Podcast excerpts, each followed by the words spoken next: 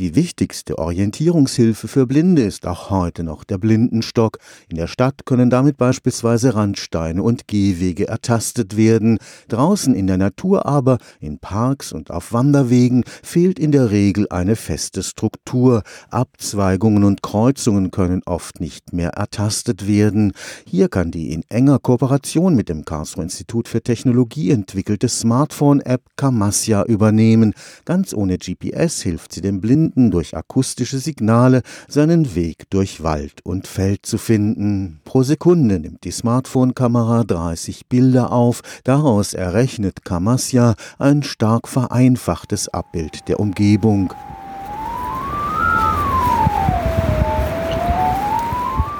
Als ein sich veränderndes Tonspektrum kann es der Blinde wahrnehmen.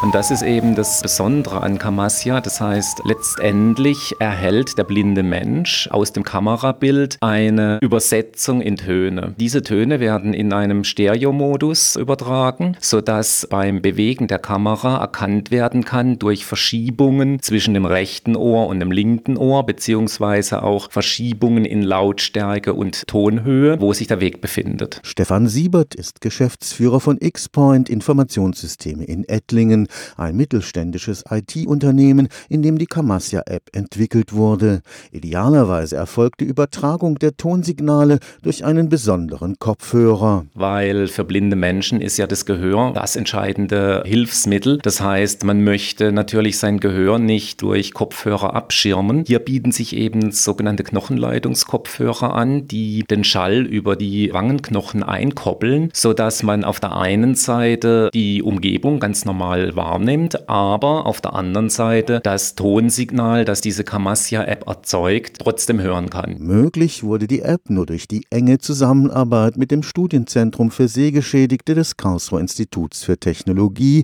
SZS. Das hat sich entwickelt aus einem anderen Projekt, in dem wir beteiligt sind, in dem es auch um ein weitergehendes Navigationssystem für blinde Menschen geht. Und aus dieser Zusammenarbeit kennen wir eben den Herrn Jaworek vom SZS SZS und haben dann bei dieser Entwicklung die Möglichkeit, seine Expertise zu nutzen und ihn als Testperson zu gewinnen. Und er hat uns hier wertvolle Hinweise gegeben, wie die App nutzbar gemacht werden kann. Und auch noch in anderer Hinsicht ist die Blinden-App ein Technologietransfer aus dem KIT. Ein Mitarbeiter von uns hat einen Vortrag gehört bei der Gulasch Programmiernacht in Karlsruhe. In diesem Vortrag hat ein Student, der bei dieser studentischen Hochschule Schulgruppe Camaro Engineering mitarbeitet, darüber berichtet, wie sie die Wegerkennung bei dem Camaro-Roboter entscheidend verbessern konnten. Aus unserer Beschäftigung mit dem ganzen Thema Navigation für blinde Menschen ist dann die Idee entstanden, dass man eigentlich diesen Algorithmus auch